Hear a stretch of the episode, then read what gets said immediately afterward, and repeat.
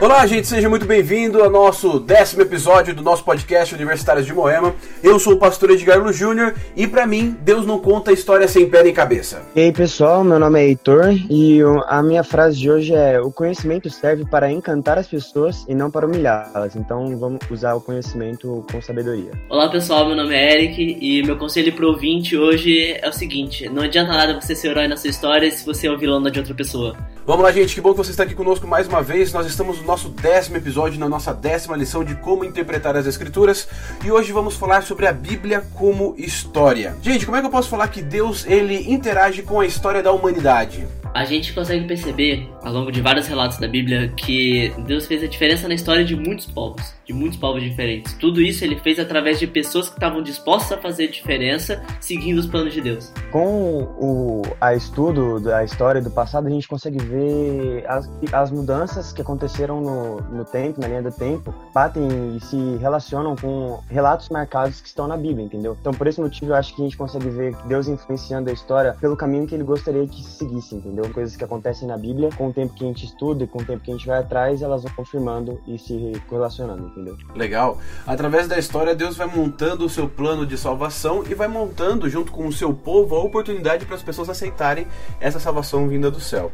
A criação mesmo era uma das histórias que nós estávamos estudando nas últimas semanas e agora nós vamos abordar alguns outros personagens e algumas outras situações que mostram que Deus ele trabalhou na história para que o povo pudesse enxergar a missão do Messias, pudesse enxergar a salvação e o caráter de Deus também. Por exemplo, qual que é a importância da história de Davi e Salomão junto com a monarquia do povo de Israel na, na Bíblia? Toda essa dinastia foi muito importante para a consolidação do, do, de Israel como nação naquela época. O trabalho deles, inclusive, foi, o trabalho inclusive deles foi tão importante. O reino de Israel estabelecido como Davi é uma referência que é feita, inclusive, depois, já na época de Jesus, sob o domínio dos romanos, por aquelas pessoas que desejavam rest se rest restabelecer o povo de Israel como nação. É dessa maneira que a história de Davi e Salomão mostra pra gente o tamanho do impacto que você pode atingir se você decidir viver segundo o propósito de Deus. Se Davi e Salomão não tivessem existido, a gente não teria Jesus, né? Porque Jesus é da linhagem que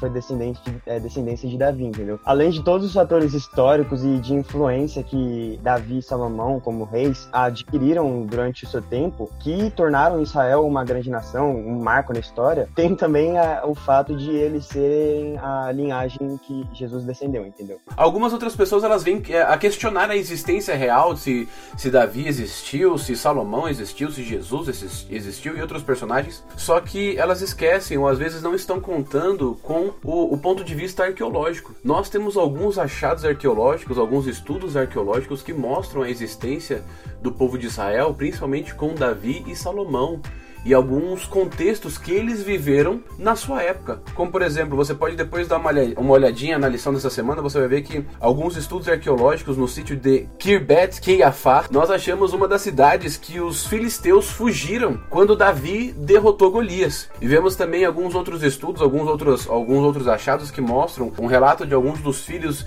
de Saul e assim por diante. Gente, vamos lá, aproveitando e pegando esse gancho com a história de Davi, qual que é a importância de nós utilizarmos a arqueologia para confirmar algumas das histórias da Bíblia? À medida que gente, nós vamos descobrindo né, novas evidências arqueológicas da existência desses reis, da existência de que certos eventos que estão relatados na Bíblia que aconteceram durante a vida desses reis, dos outros personagens históricos realmente aconteceram, traz para mais perto da gente o testemunho deles que está relatado na Bíblia. E seja de forma positiva, seja de forma negativa, eles demonstram pra gente, eles exemplificam formas com que a gente pode fortalecer nosso relacionamento com Deus, forma como nós podemos praticar na nossa vida os planos que Ele tem pra gente. É, você conhecer a arqueologia, conhecer a nossa história, conhecer de onde a gente, como as coisas enrolaram, é importante porque a partir disso você pode tirar exemplos, você pode aprender coisas, você pode reafirmar a sua fé. Então eu consigo é, visualizar assim. Eu acho também que a arqueologia é um baita de um aliado para pessoas que nem sempre vão se convencer ou vão aceitar a Bíblia de primeira como nós aceitamos ou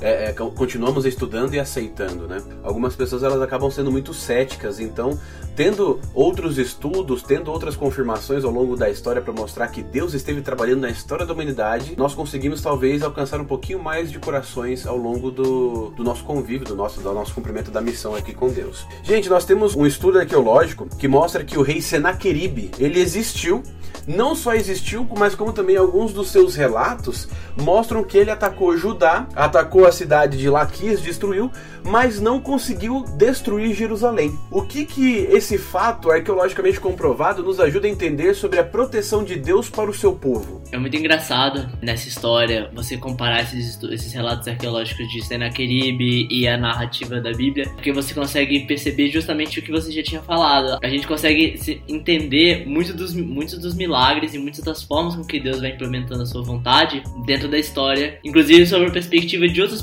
de outros personagens para os quais a Bíblia não deu muito destaque mas eles ajudam a corroborar essas histórias. Naquela época, dominação e expandimento né, do, do seu reino era uma coisa importante para os seis. Então, tipo, se o é, não foi para cima de Jerusalém, foi uma ação divina. Pode ter sido, é, a gente pode confirmar sendo uma ação de Deus, porque é uma coisa muito difícil de acontecer um, um rei guerreiro não querer dominar outros povos que estavam ali em volta, que sendo que naquela época era uma questão de poder muito importante.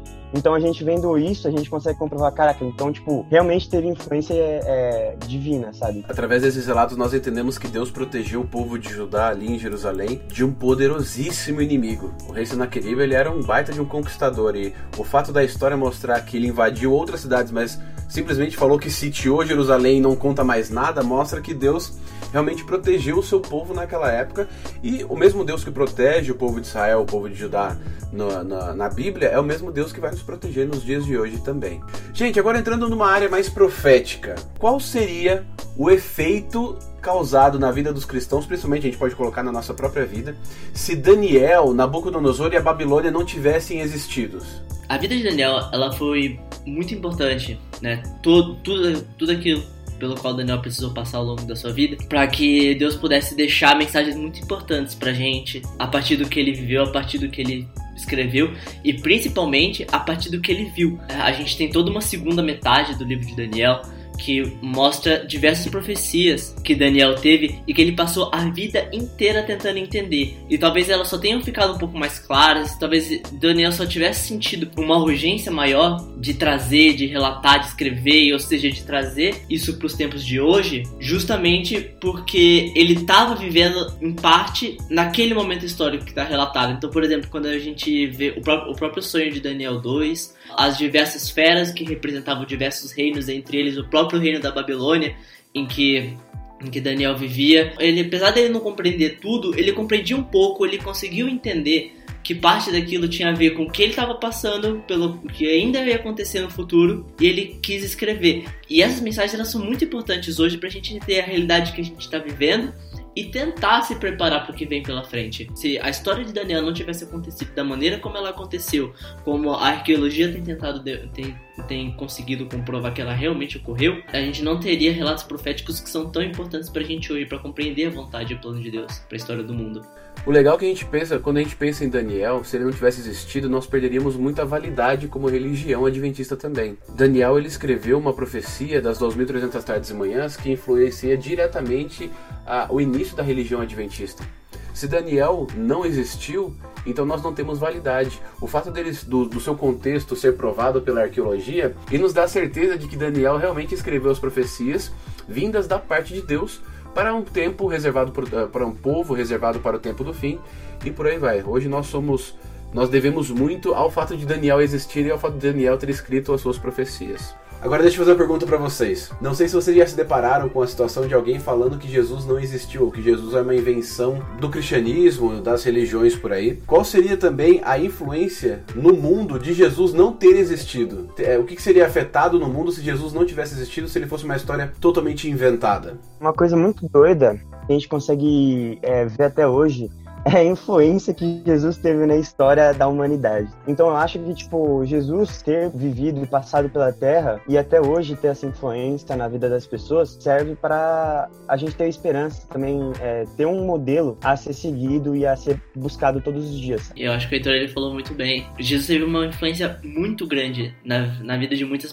na vida de muitas pessoas, não só ao longo da história, porque afinal de contas, né, Jesus Cristo deu origem à religião cristã e que e a religião cristã Sempre esteve no centro de muitos eventos que impactaram profundamente a, a nossa história até, o, até hoje, como ele também fa, ele tem um impacto profundo na vida de muitas pessoas. Jesus até hoje é visto como como uma figura de esperança, como uma figura de amor e de carinho por acaso ele não tivesse existido, acho que o mundo ia cair num, des num desespero profundo, justamente porque muitas pessoas que hoje têm esperança, justamente por causa do, te do, testemunho de Jesus, iam deixar de ter essa esperança. E fora isso, muitas das principais mudanças que aconteceram na história elas iam simplesmente deixar de ter qualquer simplesmente deixar de ter qualquer sentido. Eu acho que se Jesus não tivesse vindo a esse mundo ou se ele não existisse, a história da nossa salvação perderia o efeito e nós viveríamos, como vocês falaram, sem esperança. Gente, quando eu falo sobre uh, os achados arqueológicos, quando eu falo que é importante nós estudarmos a história para ver que ela comprova a Bíblia, qual que é a relação que a história deve ter com a nossa fé? A gente não chama esse, né, esses personagens cuja vida e os testemunhos estão relatados na Bíblia de heróis da fé sem motivo nenhum. Eles possuem histórias sobre pessoas que receberam chamados, pessoas que passaram por grandes mudanças em sua vida. A partir dessas transformações, elas fizeram fizeram muita diferença, elas foram capazes de levar o amor de Deus, levar o amor de Cristo para outras pessoas e a gente tem que entender que da mesma maneira como as pessoas, como eles fizeram a diferença ao redor deles naquela época, a gente também pode de uma maneira muito parecida também fazer diferença no nosso redor, colocando a fé em prática da mesma maneira como essas pessoas também colocaram. Nos dias de hoje a gente consegue, tá, é, através da ciência, a gente consegue saber que tipo ter fé, acreditar em alguma coisa, ter esperança faz bem para o ser humano. O ser humano precisa ter dentro dele em, em algo que ele acredite, sendo ele em Deus ou então em outra coisa. Todo esse tipo de coisa é necessário ter fé.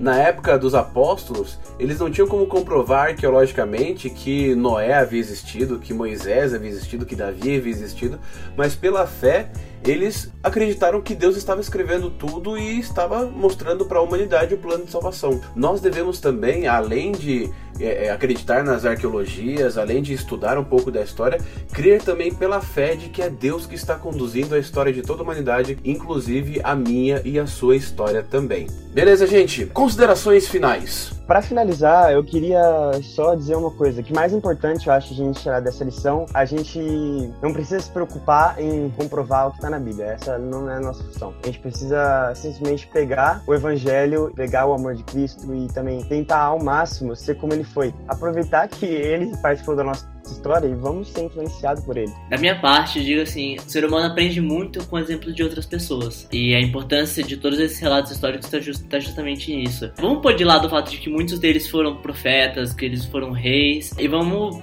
perceber que elas foram pessoas como eu e você. Muito pelo contrário, muitas delas só se tornaram reis e profetas justamente porque elas aceitaram o plano que Deus tinha para elas e eles, elas colocaram sua fé em prática. Eu acho que assim, sempre que a gente tiver uma dificuldade de entender o plano de Deus para nossa vida ou como agir segundo a vontade dele, a gente pode sempre voltar para esses exemplos. E o mais importante de, de, todos esses exemplos, o exemplo do próprio Cristo, como o Heitor muito bem ressaltou, que é o principal exemplo que a gente tem que ter para nossa vida. Gente, eu queria só deixar com vocês a seguinte mensagem: Deus é um Deus de coerência e ele vai mostrar a sua coerência ao longo da história da Bíblia. Ele criou a humanidade para ser feliz, infelizmente a humanidade entrou em pecado e agora ele vai resgatar toda a humanidade de Gênesis até Apocalipse Apocalipse. E durante toda a história, no começo, meio e fim, Deus vai mostrar a coerência do seu amor, a coerência do seu plano da salvação. Então, se você pode tirar uma lição de toda a história da Bíblia, é que Deus é coerente e ele quer te salvar, ok? Se você quer conhecer um pouquinho mais sobre Deus e a história, a Bíblia e a história, eu recomendo que você leia um pouquinho mais a lição da Escola Sabatina dessa semana, a lição de número 10, e venha participar também da sua classe da Escola Sabatina, da nossa, fique por dentro das nossas redes sociais, principalmente do nosso arroba Universitários Moema, entrando em contato conosco, mandando a sua dúvida e mandando também a sua opinião para o nosso podcast, beleza?